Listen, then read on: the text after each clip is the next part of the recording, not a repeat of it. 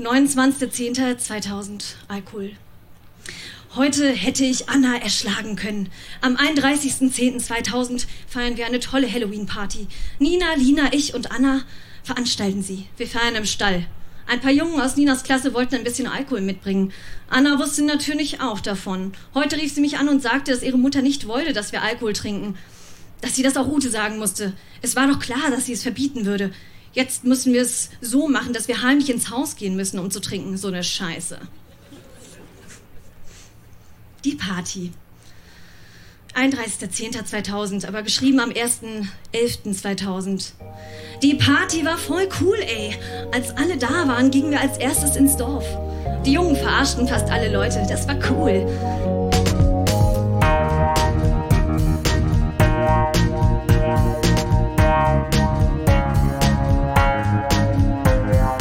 Texte von gestern. Erwachsene lesen Dinge, die sie als Kinder geschrieben haben.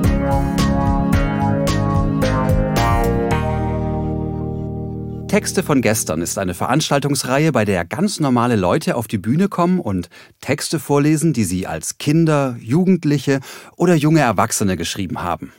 Das können Tagebücher sein, Briefe, Kurzgeschichten, Gedichte, Schulaufsätze, Wunschzettel, Fanfiction oder oder oder. Inhaltlich sind keine Grenzen gesetzt. Texte, die man in dem Moment mit himmelhoch jauchzendem Pathos verfasst hat und die uns heute zeigen, wie wir die Welt damals gesehen haben.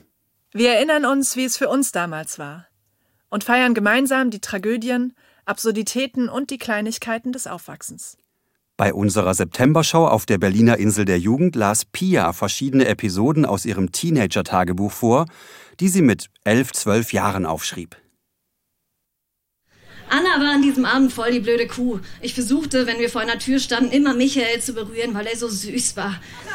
Als wir zu Hause waren, wurde es erst richtig cool. Die Musik wurde laut aufgedreht und langsam bildeten sich kleine Gruppen, die tanzten. Ich weiß auch nicht, aber irgendwie habe ich mich total in Michael verliebt. Er ist total nett. Tobi und Michael waren die einzigen Jungen, die tanzten. Der Rest saß auf einer Bank und guckte zu. Anne, Maria und Jule saßen auch die ganze Zeit am Rand, falls sie nicht gerade drin saßen und Karten spielten. Sie waren einfach doof. Michael tanzte voll cool. Ich hätte am liebsten mit ihm getanzt. Ich zeigte Dirty den Alkohol, weil sie so Durst darauf hatte. Aber sie sollte kein Wort zu Coke und Gang sagen. Wir liefen ins Wohnzimmer und nahmen eine Flasche Sekt. Er war total lecker.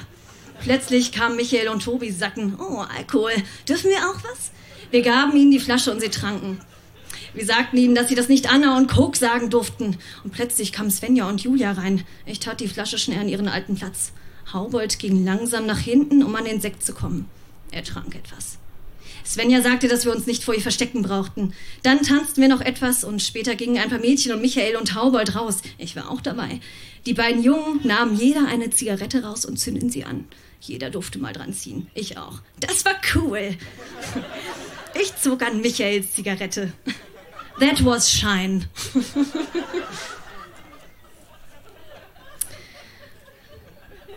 Siebter, zweiter 2001.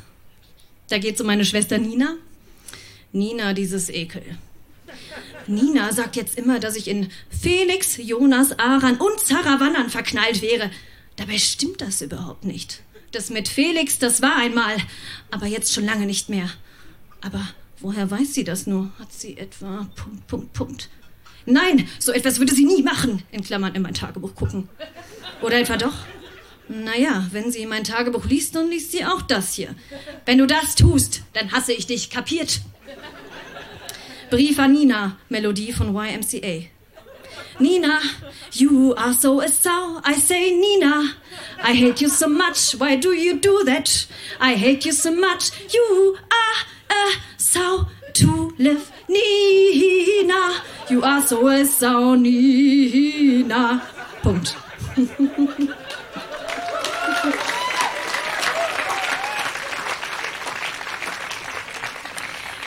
Ähm, jetzt lese ich noch einen Ausschnitt aus äh, einem Konzert von Raymond. Und äh, damals habe ich äh, in einer Kneipe gewohnt mit einem Konzertsaal dran. Und das heißt, da war auch dieses Konzert. Und äh, ich lese einfach nur einen Ausschnitt davon vor. Die Band ging auf die Bühne. Kurz danach auch der Sänger. Phil und Uwe waren E-Gitarristen. Ein anderer war an so einem komischen Gerät dran und der vierte spielte Schlagzeug. Es war super. Doch nach kurzer Zeit ging ich hinunter, da ich Kimi erblickt hatte. Sie saß ganz vorne, genau vor den Musikboxen, ein Stück auf der Bühne. Es war proppenvoll, so dass es ziemlich schwierig war, sich einen Weg nach vorne zu erkämpfen. Doch ich schaffte es. Es war irre, Raymond so aus der Nähe zu sehen. Ein komisches Gefühl schoss durch meinen Bauch. Ich konnte es einfach nicht fassen. Der Sänger hatte eine Jacke an, doch hinterher war es zu heiß und er zog sie aus. Er hatte ein T-Shirt ohne Ärmel an, ein Drache war darauf. Der Sänger sprang rum wie ein Irrer. Manchmal spielte er auch Gitarre, aber eine normale. Phil, der E-Gitarrenspieler, war irgendwie schnuckelig, wie er dort stand. Er hatte einen orangenen Jackenpullover an. Sie sangen viele schöne Lieder wie Supergirl und Josephine. Ähm, später gehen wir dann noch zu ihnen in den äh, Raum und wollen Autogramm haben. Das berichte ich jetzt. Neben der Bühne war eine Tür, da gingen wir hinein. Dann kam noch eine Tür und da, ja, da waren sie dann. Es stank nach Hanf in Klammern Haschisch. Der Sänger hatte eine Sonnenbrille auf und hatte die Hände an die Ohren gedrückt. Er sah gar nicht gut aus, ein bisschen rötlich im Gesicht. Ähm, Edgar fragte nach Autogrammkarten, doch sie hatten keine mehr. Wir gingen wieder hinaus, äh, Ali und Kimi gingen irgendwo hin und ich warte daher, wartete daher im Gewühl auf Edgar. Er besorgte Eintrittskarten und äh, da sollten Raymond dann unterschreiben. Ich ging mit Edgar zusammen wieder in den Haschischraum. Dem Sänger war so schlecht, dass er durchs Fenster rausging. Da kam Phil zu uns und schrieb auf jede Eintrittskarte für Pia, für Alexandra und für Kimi. Dann unterschrieb er. Er war richtig nett. Er gab es allen aus der Gruppe und als ich gerade gehen wollte, sagte Edgar, äh, haben auch alle unterschrieben? Da kam ein Typ und sagte, ja, ich noch nicht. Er nahm die Autogramme und sagte, ich bin Uwe. Das war der mit der Brille. Dann ging ich wieder zu Ali. Sie freute sich riesig über das Autogramm. Wir blieben noch ein bisschen. Dann fuhren wir nach Hause. Es war ein unvergesslicher Abend. und das war's auch schon.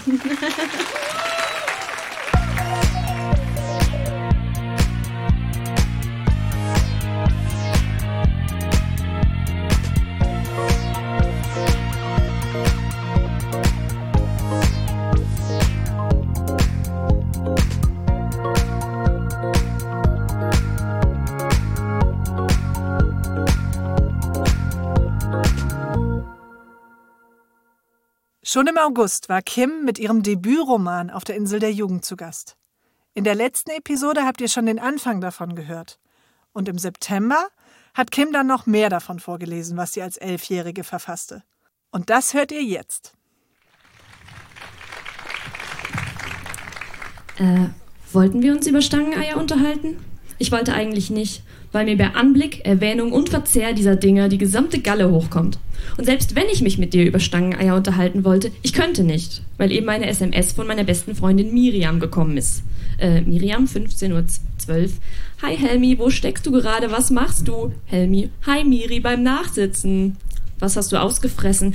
Tisch in der Mensa nicht gewischt. Warum?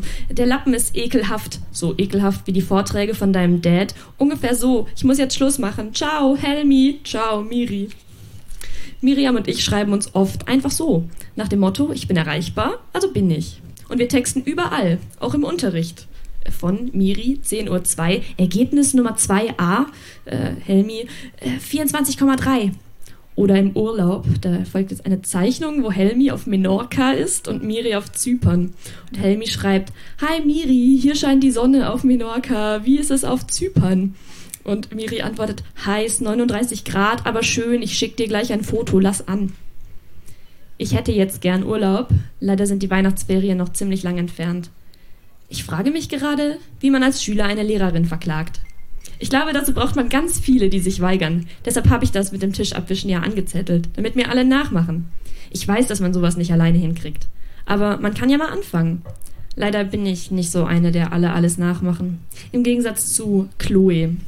Jetzt folgt eine Bilderstrecke, auf der Chloe und Helmi jeweils die gleiche Sache machen. Und zwar klettern sie einmal ein Hochhaus hoch, dann haben sie beide eine bescheuerte neue Frisur, essen Schnecken und freuen sich über eine Sechs im Zeugnis. Und Chloe machen das prompt alle nach und sie bekommt so Kommentare wie, oh cool, krass, schick, lecker, Gratulation. Und Helmi macht keiner nach. Die kriegt so Kommentare wie, du spinnst, du bist lebensmüde, haha, Igitt, i, Loser. Ja. Chloe gilt als die coolste an der ganzen Schule. Aber eins ist klar, Chloe würde sich nie trauen, einer Lehrerin zu widersprechen, und das machen ihr alle nach. Denn Chloe hat eine große Schwäche. Sie ist strohdumm. Wenn sie als Belohnung für ihre gute Note hundertmal schreiben dürfte, ich wische den Tisch ab, ich glaube, sie würde es tun. Meine Meinung dazu als Gedicht. Chloe ist dumm und eine Zicke, wo sonst das Hirn sitzt, ist bei ihr ein paar High Heels und keiner merkt es. Von XY. Okay, ein schlechtes Gedicht. Schon wieder. Aber ich, ich habe dir ja gesagt, dass ich nicht schreiben kann. Vielleicht ist dir aufgefallen, dass ich all meine Gedichte mit XY unterschreibe. Und jetzt willst du von mir wissen, warum tust du das? Na, eben weil ich so schlecht schreiben kann. Findest du nicht? Okay, ich glaube, du bist doch ein unterbelichteter Vollidiot. Oder ein Fan der alternativen Lyrik. Das kannst du dir jetzt aussuchen. Und sag jetzt nicht, dass ich dich beleidigt habe, du hattest ja die Wahl. Alternative Lyrik. Das klingt so ähnlich wie Stangenei und Ammoniumhydrogencarbonat. Wie bitte? Ammoniumhydrogencarbonat. Ein Wort, das so lang ist, dass man, wenn man es zu Ende geschrieben hat, nicht mehr weiß, wo man vorne die I-Punkte setzen muss. Und genau wie Stangenei, Adventskranz, Kerzenhalter und eben alternative Lyrik gehört es zu dieser etwas ungewöhnlichen Art von Wörtern, die eben am Ende immer zu einer Mensatisch-Abwischverweigerung führen. In der Grundschule habe ich mich mal mit alternativer Lyrik beschäftigt und ein Gedicht für die Schülerzeitung geschrieben. Das ist ein Kanarienvogel, der fliegt ganz weit weg, aber er kommt wieder, weil hier bekommt er kostenloses Fressen. Ähm, Moment. genau. Äh, darauf haben mich alle ausgelacht und gesagt, dass ich einen Vogel habe. Damals war ich nämlich noch nicht so schlau, meine Gedichte mit XY zu unterschreiben. Dabei habe ich überhaupt keinen Kanarienvogel. Dafür habe ich eine Einkaufsliste, die eben aus meinem Mäppchen geflattert ist. Helmis Besorgungen. Gummibärchen, da ist jetzt ein Kommentar von Helmis Vater dran, da ist sicher PVC drin. Zahnbürste, Brot, das ist durchgestrichen und hat einen Kommentar von Helmis Mutter. Diese Angelegenheit ist bereits abgeschlossen. Rittersport Knusperkeks Schokolade, wieder mit einem Kommentar von der Mutter. Hier Mama kontra Helmi. Flicken, Tempo, Tic-Tac, Kommentar Vater, mit schädlichem Wachsüberzugsmittel.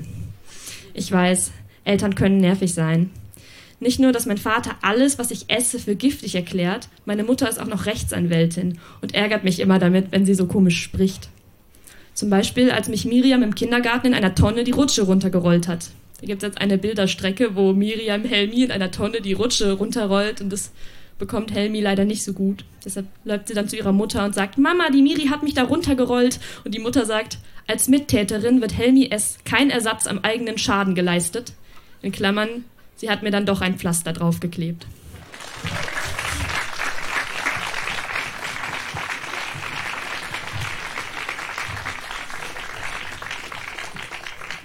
Ähm, ist deine Mutter wirklich Rechtsanwältin? Ja, aber mein Vater ist nicht Lebensmittelermittler.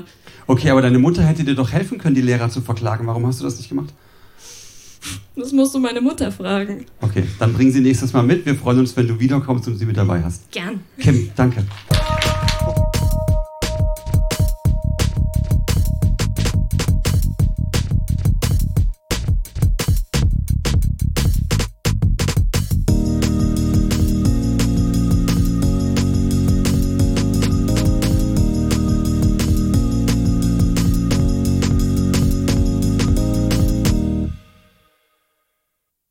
Als Patrick zwischen acht und elf Jahren alt war, hat er Tiergeschichten geschrieben. Und drei davon hat er uns mitgebracht. Den Rest erklärt er selbst. Also, da bin ich gerade frisch nach Deutschland gekommen, mhm. aus Kolumbien. Und ähm, habe mich gerade warm gemacht mit der, mit der Sprache, das, ähm, äh, das auch zu schreiben. Ich konnte es mündlich, weil meine Mutter Deutsche ist. Und ja, das sind so die ersten paar Geschichten, die auch gut lesbar sind. Die allerersten ähm, konnte ich selber schlecht entziffern.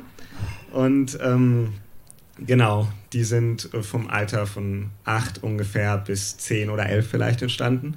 Und ich würde ähm, zuerst den Text lesen, wo ich am ältesten war und mich dann runterarbeiten. Mhm. Äh, genau. Dramaturgisch klug.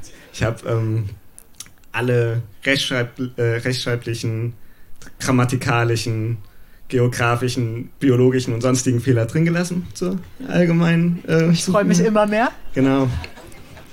Und Müssen wir sonst irgendwas wissen, um die Texte zu verstehen? Ein Name kommt vor, Aaron, das ist mein großer Bruder. Mhm. Und ähm, ansonsten könnten die Geschichten ausgedacht sein oder nicht, das lasse ich euch raten. X-Faktor, ähm, yes. Und eine Ge Geschichte führte zu einer Blutvergiftung.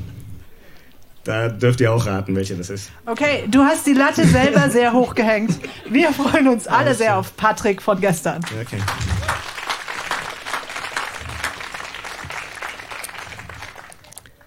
Das Abenteuer im Thüringer Wald. Ich hätte nie gedacht, dass ich jemals sowas erlebe. Es geschah im Thüringer Wald. Aaron, meine Mama, mein Papa und ich waren auf eine 15 Kilometer lange Wanderung. Bei den letzten sechs Kilometer ging es steil ab. Papa war vorne weg, ich gleich hinterher. Ich rannte auf dem feisten Moos. Als ich Papa fast erreicht hatte, sprang ich direkt in Papas Arme. Nach einer Weile rief ich Aaron zu, Aaron, renn runter, Papa fängt dich auf. Aaron reagierte gleich. Aaron war außer sich und rief, Juppie!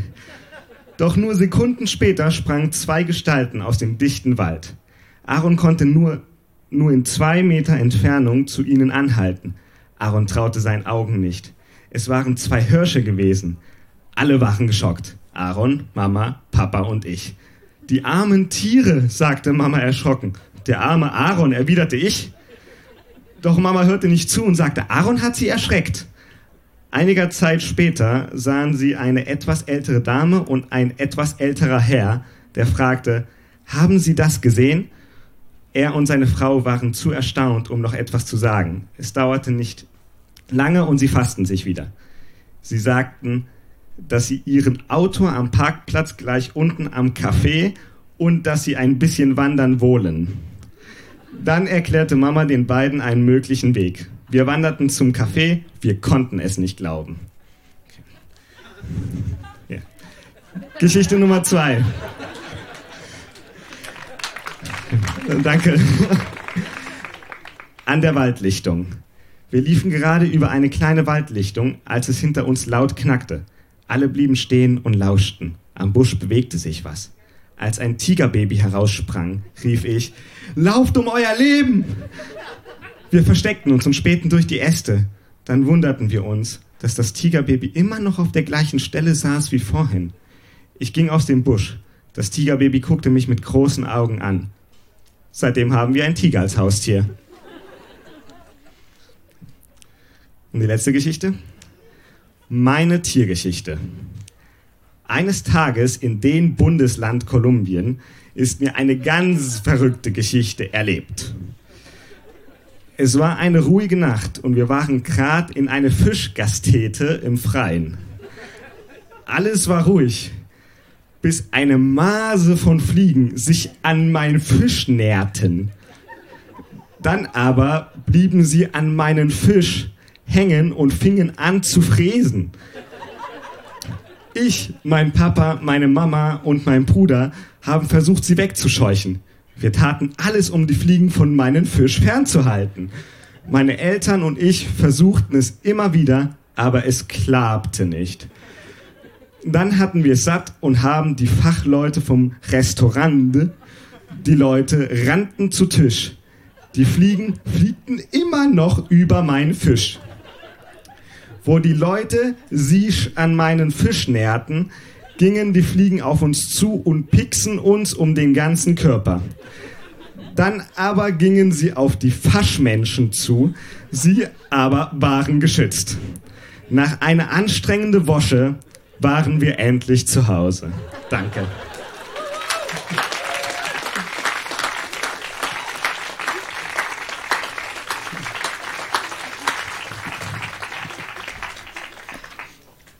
Patrick, möchtest du enthüllen, welche autobiografisch sind und welche nicht?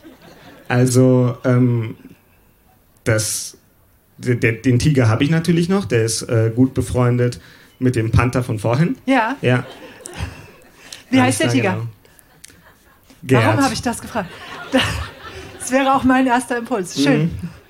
Ich sage nichts mehr, es wird nur schlimmer. Das war Patrick von gestern. Dankeschön.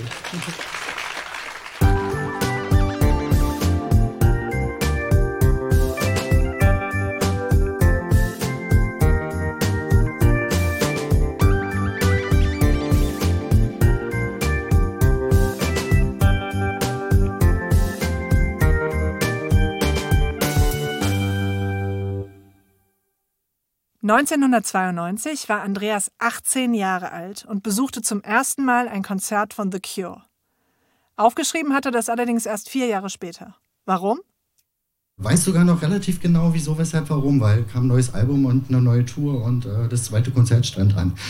und du wolltest einfach alle Erinnerungen frisch halten, bevor sie überschrieben ja, weil, werden von neuen äh, Erinnerungen. Eigentlich geht es da gar nicht mal so sehr um das Konzert an sich, sondern um diese ganzen Geschichten, die äh, so drumherum passiert sind. Dann viel Spaß mit Andreas von gestern. Danke. Mittwoch, 7.10.1992. Endlich Mittwoch, endlich Schulschluss. Vor drei Tagen hatte ich Geburtstag und heute gibt's mein Geschenk, was ich mir selbst gemacht habe und auf das ich gefühlt mein ganzes Leben schon warte. Endlich The Cure Live, mein erstes Cure-Konzert. Niki und ich gehen zu ihm, um uns aufzumotzen. Ich habe meine Klamotten und Utensilien gleich mitgeschleppt in die Schule. Noch sechs Stunden, dann sind wir in der Halle und sehen und hören sie endlich. The Cure Forever. Unsere Ischen kommen auch gleich. Mirjam ist meine und Daniela Niki seine. Ich glaube, heute brauchen wir auch Hilfe. Beim Schminken auf jeden Fall. Wir gönnen uns erstmal einen Schluck Sangria. Die Mädels sind da, kann losgehen. Erst Haare machen, dann schminken äh, oder umgekehrt. Wir entscheiden uns erstmal fürs Umziehen. Heute ziehe ich lieber die Docks zu meinen Sackhosen an, statt der, ups, Entschuldigung, statt der Schnallenschuhe. Ist, glaube ich, besser für meine Füße. Dann geht's an die Haare. Unsere Ischen sind ja schon komplett fertig. Niki tupiert mir meine Haare abwechselnd mit Zuckerwasser und Haarspray. Scheiße, die fallen immer wieder zur Seite, die sollen aber nach oben stehen. Mirjam klärt mich auf, dass ich meine Haare zwei Tage nicht hätte waschen sollen. Dann geht das besser. Erstmal Sangria auf den Schock. Mirjam kümmert sich jetzt um meine Haare und fängt nochmal von vorne an. Rauskämmen, tupieren, Zuckerwasser und Haarspray. Zweieinhalb Flaschen. Den Rest nehme ich sicherheitshalber mit. Hoffentlich treffe ich Janine heute Abend nicht. Mit der habe ich letzte Woche Schluss gemacht. Die hat heute Geburtstag und wir wollten eigentlich zusammengehen. Und jetzt habe ich meine neue bei. Die wird urstsauer sein. Jetzt machen wir die Schminke. Macht auch Miriam. Die ist aber auch so süß. Bin voll verknallt in die. Ich entscheide, mir heute keine Spinne ins Gesicht zu schminken. Ich mag Lullaby sowieso nicht so. Niki drängelt schon. Wir müssen los. Wir fahren mit seinem Trabi und wir müssen noch Grapey mitnehmen. Außerdem treffen wir uns noch mit Mike und den anderen. Ohne Mike heute wäre auch scheiße. Mal sehen, wie er heute aussieht. Wir treffen uns an der Strengbrücke. Wir trinken noch ein Bier und rauchen eine und dann ab nach Berlin. Kurz vor der Deutschlandhalle ist Stau. Wie kacke ist das denn? Kann die nicht einer wegschieben? Wie ich merke, wollen viele von denen dahin. Krass, hätte ich nicht gedacht, dass da so viele Menschen reinpassen. Nach der Parkplatzsuche, Kotz, erstmal eine rauchen und ein Bier. Ein Glück, wir haben noch knapp eine Stunde bis zum Einlass. Denn ich habe ja noch eine Karte übrig und wir haben noch einen ganzen Sixpack Bier. Auf dem Platz vor der Halle versuche ich mein Glück mit der Karte. Aber die haben ja alle schon eine Karte. Habe ich mir einfacher vorgestellt. Auf einmal steht mein 13-jähriger Bruder Mario vor mir. Ich frage ihn, was er hier macht und wie er hierher kommt. Er erzählt mir lang und breit, dass er mit seinem Kumpel Hasse nicht gesehen hier ist und er ihn nicht mehr findet und der natürlich seine Karte hat. Ich glaube ihm kein Wort und gebe ihm trotzdem die übrige Karte. Aber er soll gefälligst bei mir und den anderen bleiben. Bier ist auch alle. Bier auf, Sangria, puh, ich bin schon ganz schön straff. Aber ist ja auch schon ein bisschen Zeit, ehe Cure anfangen zu spielen. Äh, noch. Vorher ist noch eine Vorband. Cranes, kenne ich aber nicht. Die Türen sind auf, wir laufen schnell zur Halle und reihen uns ein in die Schlange. Es ist so scheiße eng, man kann kaum atmen und es geht so langsam voran. Mario ist in Sichtweite vor mir. Niki, Mike und unsere Ischen sind in der Nähe. Auf einmal Gedränge von hinten mit dem Ruf Platz da, ich muss kotzen und Würgegeräusche. Es ist Grapey. Wie sich dann herausstellt, hatte er auch keinen Bock mehr auf Anstellen und ist mit dem Trick an allen vorbei als erster in die Halle. Der olle Punk, der. Irgendwann ist der Mist endlich vorbei und wir sind endlich in der Halle. Es hat tatsächlich so lange gedauert, dass die Vorband schon auf der Bühne steht. Cranes heißen die. Eigentlich hatte ich gar keinen Bock auf eine Vorband, aber die Mucke ist richtig gut. Düster, traurig und die Sängerin hat eine komische Stimme, sehr hoch und fast wie ein Robert Smith, nur als Frau. Nach einer halben Stunde gehen Cranes von der Bühne. Muss ich mir besorgen, die sind klasse. Jetzt beginnt das große Warten auf Cure. Robert Smith hatte in letzter Zeit öfter so komische bunten Hemden an. Hoffentlich heute Abend nicht. Nicky, Mike und ich gehen noch einmal aufs Klo und überlegen uns noch ein Bier zu gönnen, entscheiden uns aber dagegen, sonst müssen wir noch beim Konzert aufs Klo. Geht gar nicht. Wir stehen mittig in der Halle und auf dem Weg zu den anderen passiert es doch. Ich treffe Janine. Verlegen stammle ich ein leises Hallo und herzlichen Glückwunsch. Schnell weg. Ich drehe mich nochmal um und sehe Janine weinen. Schnell weiter, ehe mein schlechtes Gewissen mich plagt. Das Licht geht aus. Applaus und Geschrei. Da sind wir ja gerade rechtzeitig zurück zum Rest von uns. Ein Intro beginnt. Mein Blick starrt nur noch auf die Bühne. Was bin ich aufgeregt.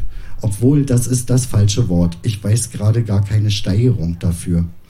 Das Intro geht ewig, so kommt es mir jeweils vor. Endlich, endlich die ersten Klänge von Simons Bass, der erste Song Open. Wie auf der Platte auch. Danach High, auch wie auf der Platte. Alles ist wie in Watte und völlig unwirklich. Dann Pictures of You. Oh mein Gott, wie wunderschön. Niki, Mike und ich liegen uns schluchzend in den Armen und schreien gleichzeitig Endlich! Dankeschön.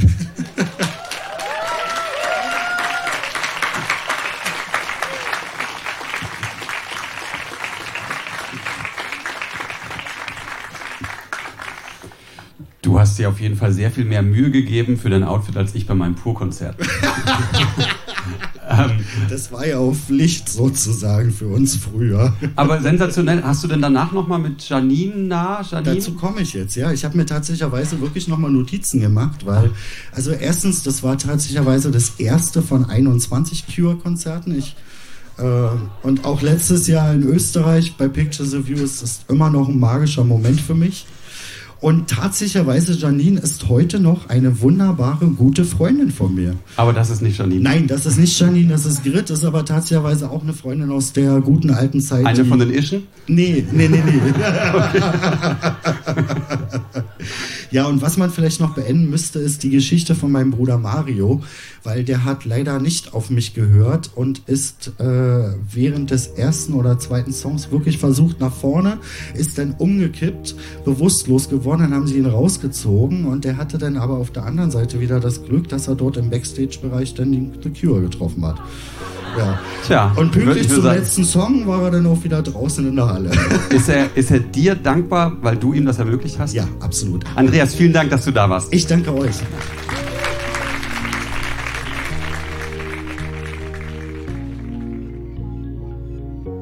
Das war die 46. Episode von Texte von gestern. Die nächste Folge mit weiteren Highlights aus unserer September-Show auf der Insel der Jugend kommt in zwei Wochen. Unsere nächste Live-Show findet am 22. Juli in Berlin auf der Insel der Jugend statt. Alle Infos zu unseren Veranstaltungen findet ihr auf unserer Facebook-Seite oder auf textevongestern.de. Dort könnt ihr euch auch zum Vorlesen anmelden. Wir freuen uns auch über euer Feedback. Liked unsere Facebook-Seite, bewertet den Podcast in der App eures Vertrauens, schreibt uns Mails oder Nachrichten und erzählt euren Freunden von uns. Ermöglicht wird dieser Podcast von der Lauscher Lounge. Die Lauscher Lounge ist ein Hörspielverlag, ein Podcast-Label und in normalen Zeiten auch ein Veranstalter von Live-Hörspielen und Lesungen. Wenn ihr die Lauscher Lounge unterstützen wollt, könnt ihr euch im Webshop ein paar schöne Hörspiele, Hörbücher oder Gutscheine oder einen unserer tollen Kassetten-Jutebeutel kaufen. Oder einfach eine ermunternde Mail schreiben. Auf lauscherlounge.de findet ihr alles, was ihr dazu braucht. Produziert wurde dieser Podcast vom Lauscher Lounge Podcast Team im Hörspielstudio Kreuzberg. Die Musik ist von Tillmann Erhorn und das Artwork von Laura Trump vom Studio Schönlaut.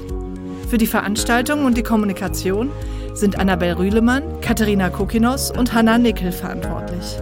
Die Moderatoren sind Marco Ammer Und Johanna Steiner. Wir danken unserem großartigen Publikum und allen, die sich mit ihrem Text von gestern auf unsere Bühne getraut haben. Na dann, bis zum nächsten Mal.